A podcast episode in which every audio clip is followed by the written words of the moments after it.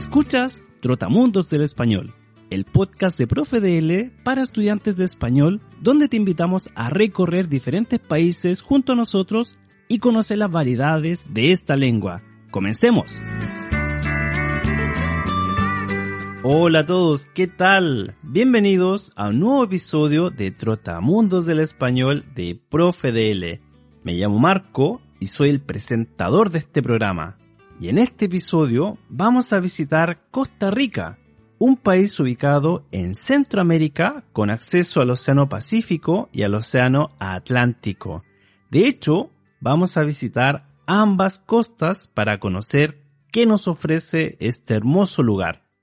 Antes de comenzar, me gustaría hacerte dos preguntas sobre las que te pido reflexionar antes de escuchar este episodio. Con el nombre Costa Rica, ¿cómo te imaginas este país? ¿Cuáles crees que son las similitudes y diferencias entre la costa Pacífico y la costa Caribe en Costa Rica? ¿Están listos?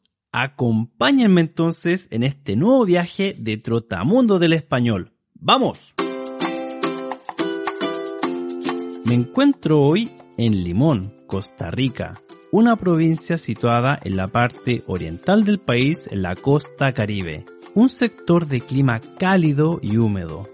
Y para comenzar mi recorrido estoy en el Parque Vargas, un lugar ubicado frente a la municipalidad de Limón, con vista al mar, lleno de palmeras y con algunas esculturas que adornan su interior. Es una mañana tibia donde se siente el canto de los pájaros y perfecta para empezar el recorrido con energía. Es acá donde me reúno con Arturo, un amigo costarricense con quien visitaremos las costas y el interior del país. Arturo, ¿qué tal? ¿Cómo va todo? Todo bien, Marco, pura vida, qué dicha, bienvenido a Costa Rica. Pura vida, mi amigo. Feliz de verte y conocer Costa Rica. Uy, pero antes tengo un hambre que me comería un elefante. No he comido nada desde que llegué del aeropuerto esta mañana. ¿Qué me aconsejas? Bueno, por esta hora temprano vamos a una soda por algo rico para desayunar. Mm, no sé si una soda será suficiente, Arturo. Más que líquido, quiero comida. No, no, no, Marco. Aquí le decimos soda a unos eh, restaurantes de comida tradicional donde la gente vende eh, sándwiches, eh, comida caribeña, comida tradicional y le decimos sodas. Aquí cerca del parque está el mercado y también hay sodas cerca del parque donde venden comida muy rica sobre todo aquí con este clima caribeño y también con los sabores del Caribe. Ah, pensé que te refería a una bebida. Vamos entonces a una soda.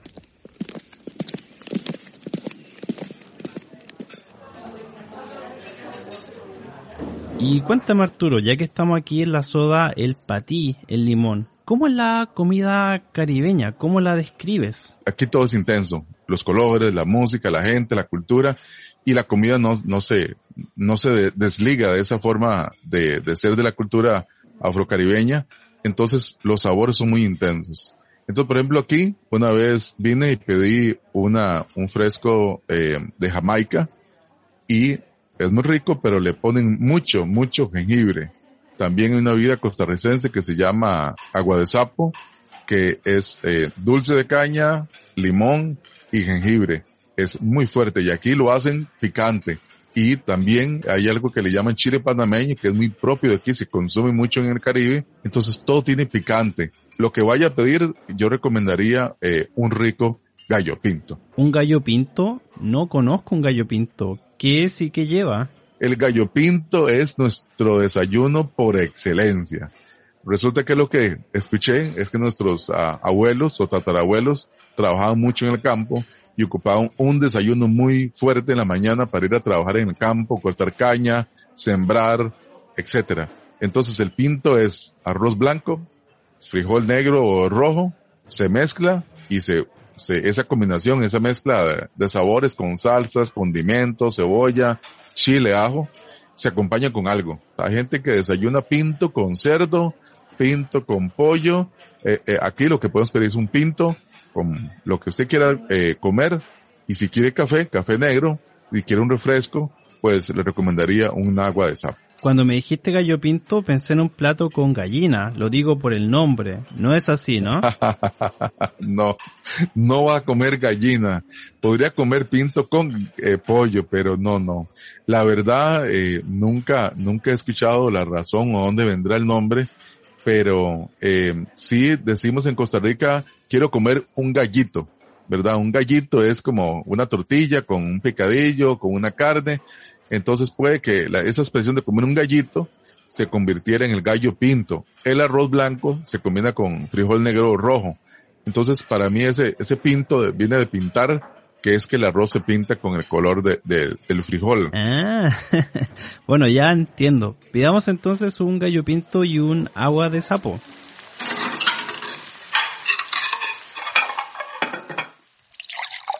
Y mientras disfrutamos de esta comida, Cuéntame Arturo, leí por ahí que a la gente de Costa Rica le dicen los ticos. ¿Es verdad? ¿Y por qué? Si alguna vez nos han visto en los mundiales, todos los comentaristas hablan de los ticos, pura vida. Esas son dos frases que nos, nos representan. Eh, resulta que nosotros eh, hacemos un disminutivo para las palabras. Deme un poquitico. Que, dame, regálame un momentico. Entonces cuando lo usamos muchísimo, la gente que no es de aquí termina escuchando solo ese tico, tico al final. Entonces nos lo pusieron como apodo. Entonces nos dicen ticos. Eh, no nos molesta, yo creo que a ningún costarricense nos molesta que nos digan tico. De alguna manera nos representa. Y si alguien eh, de otro país, como el caso de usted que está visitando y me dice tico, para mí está bien y, y me gusta sentirme representado con esa palabra y por eso nos llaman ticos los costarricenses. Y mencionaste pura vida. ¿Qué es eso? Yo no sé si los niños de Costa Rica la primera palabra que aprenden es mamá y pura vida, porque se escucha, se usa para todo tipo de expresiones. Es como una, yo diría que es una muletilla que la, la incrustamos en cualquier expresión. Yo puedo decir de sorpresa, pura vida. Puedo hacer una pregunta, pura vida. Puedo decirle, Marco, está esta comida como usted la huele, mmm, está pura vida. Entonces la podemos agregar en, en, cualquier espacio. Eh, saludamos y decimos, Marco, todo bien, pura vida. ¿Cómo está este clima? Pura vida. ¿Cómo está de salud? Pura vida. ¿Cómo está la comida? Mm, pura vida. Entonces es una expresión que también es también muy, muy pegada al costarricense y la decimos mucho. Eh, y es parte de nosotros. Entonces, si usted probablemente estos días que va a estar aquí, se le vaya a pegar decir para todo, pura vida. Costa Rica es pura vida. Luego de disfrutar de una deliciosa comida caribeña, nos dirigimos al Parque Volcán Arenal, que queda a aproximadamente tres horas y media en auto desde Limón, en el noreste de Costa Rica. El volcán que le da el nombre a este parque, el volcán Arenal, está situado en la provincia de Alajuela. Tiene 1633 metros de altura y se caracteriza por su forma cónica casi perfecta. Este volcán está rodeado de un bosque tropical lluvioso que alberga una gran variedad de flora y fauna. De hecho, en Costa Rica se encuentra el 6% de diversidad biológica mundial, algo sorprendente si se considera que es un país de tan solo 51.000 kilómetros cuadrados, es decir, 38 veces más pequeño que México. Dentro de la flora encontramos guayabas silvestres, musgos y orquídeas, y respecto a su fauna, hallamos monos, tucanes, perezosos y numerosos tipos de ranas, entre muchas otras especies.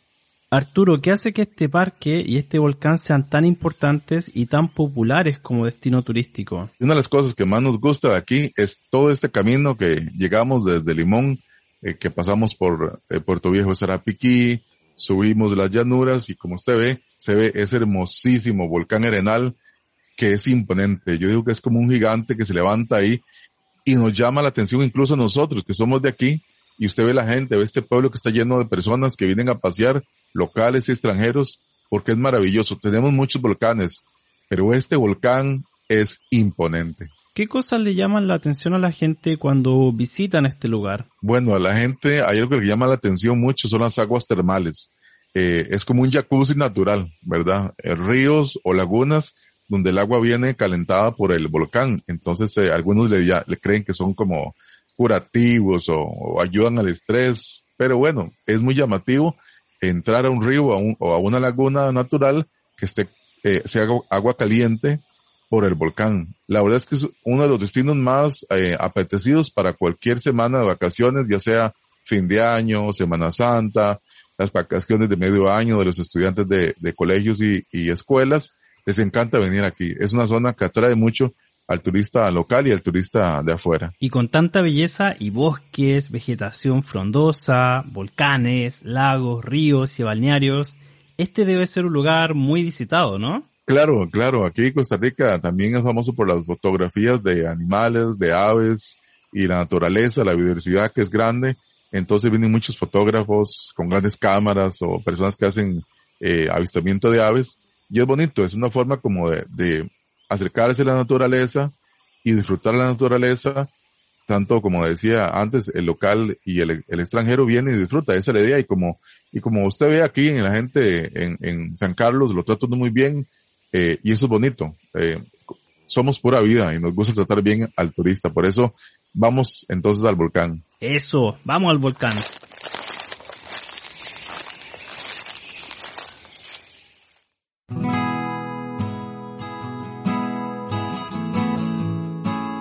Luego de caminar y hacer senderismo en el volcán Arenal, me dirijo a San José, la capital del país que queda a unos 80 kilómetros del volcán Arenal y está situada en el corazón del país.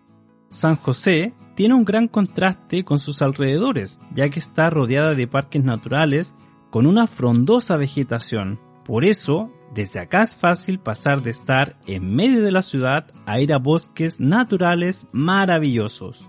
Al día siguiente, continúo mi recorrido por el país para llegar al otro extremo, la costa Pacífico.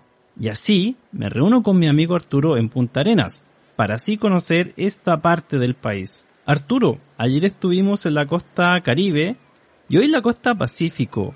¿Cuáles son los contrastes entre estas dos zonas del país? Pues para mí el Caribe tiene este color, ritmo, sabor. Además hay un montón de mezcla de culturas en el Caribe.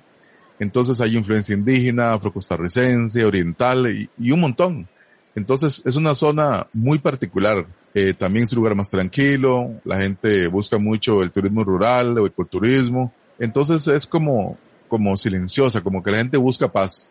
En cambio, a este lado del Pacífico, hoy que estamos aquí en el puerto, es, es más fiesta, más eh, hoteles, restaurantes famosos, eh, hay muchos parques nacional, muchos eventos, vienen muchos artistas, gente famosa. Entonces toda la costa eh, pacífica, que es enorme, entonces a la gente le gusta mucho venir aquí al puerto. Normalmente la gente de, Costa Rica, la mayoría vive en el centro de Costa Rica, entre Alajuela, Heredia, eh, San José. Y cuando quieren ir a la playa, la gente dice, mm, vamos para el puerto. El puerto es Punta Arenas. Aquí llega mucho turista y hay playas y parques muy famosos. Ya veo. Por eso había escuchado que la costa caribe mucha gente considera que es más auténtica, pero la costa pacífico está más desarrollada para el turismo y otras actividades. Y Arturo, tengo una duda, con tantas bellezas que tienen acá en Costa Rica, ¿no han sentido la necesidad de tener un ejército para proteger todo esto? Porque entiendo que Costa Rica no tiene un ejército. No, no, no, no, ejército jamás, Marco, jamás. Somos un país de paz, nos, nos gusta la naturaleza, tenemos problemas como todos los países, pero el costarricense, el tico, valora sentirse en, en seguridad, en tranquilidad.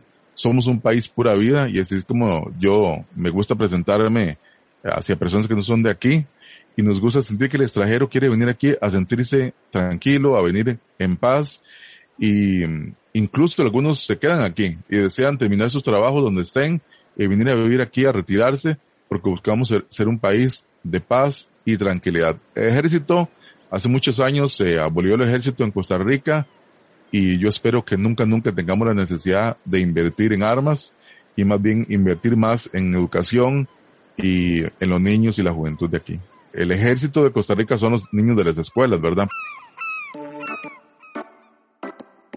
Visitar Costa Rica fue una experiencia increíble. Quedé fascinado con su gastronomía, sus paisajes llenos de vegetación los animales que habitan su territorio y su clima agradable. Un país pequeño pero con mucho que ofrecer y que se puede recorrer de costa a costa en un día. Llaman la atención los contrastes entre la ciudad y la naturaleza, ya que fácilmente puedes pasar de estar en la capital del país lleno de edificios y tiendas a bosques tropicales y frondosos. Por eso, no es extraño que su belleza, la amabilidad de los ticos y su estilo de vida tranquilo atraigan a miles de turistas cada año. Pura vida, hasta la próxima.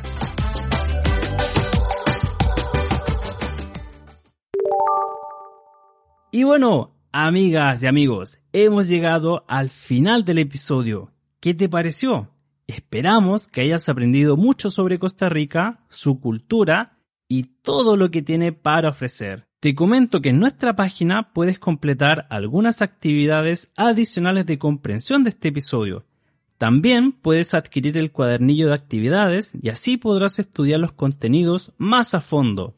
Adicionalmente, si quieres el cuadernillo, estarás apoyando nuestro trabajo. Todo esto y mucho más en nuestro sitio web www.profedl.es.